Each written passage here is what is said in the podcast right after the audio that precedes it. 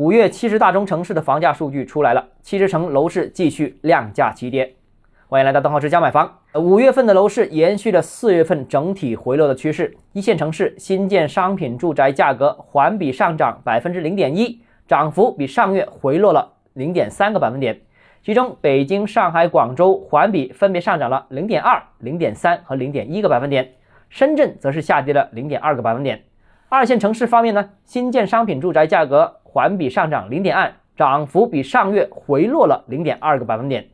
三线城市新建商品住宅销售价格环比由上月的涨零点二转为持平。从二手住宅市场看，五月份一线城市二手住宅销售价格环比由上月上涨零点二个百分点转入下跌零点四个百分点，很明显的变化啊。其中北上广深四个一线城市分别下降了零点六、零点八、零点二和零点一个百分点。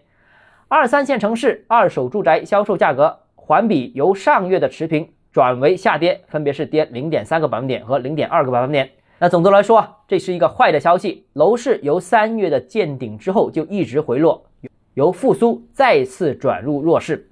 当然了，也有好的消息啊，就是肯定比去年同期是增长的，因为去年是疫情期间嘛，那怎么差也不会差过去年。而且呢，经过两个月的较大幅度的回落之后呢，六月初的数据显示，市场在底部已经企稳了。那这个底部也是高于去年的底部的。只不过呢，老和去年同期比还是不行的，现在还需要更加稳步的复苏，政策还需要加码，否则的话，复苏会受到影响，也会拖累经济复苏。好了，今天节目到这里，如果您个人购房有其他疑问想跟我交流的话，欢迎私信我，或者添加我个人微信，老师教买房六个字拼音首字母小写，就是微信号 d h e z j m f。想提高财富管理认知，请关注我，也欢迎评论、点赞、转发。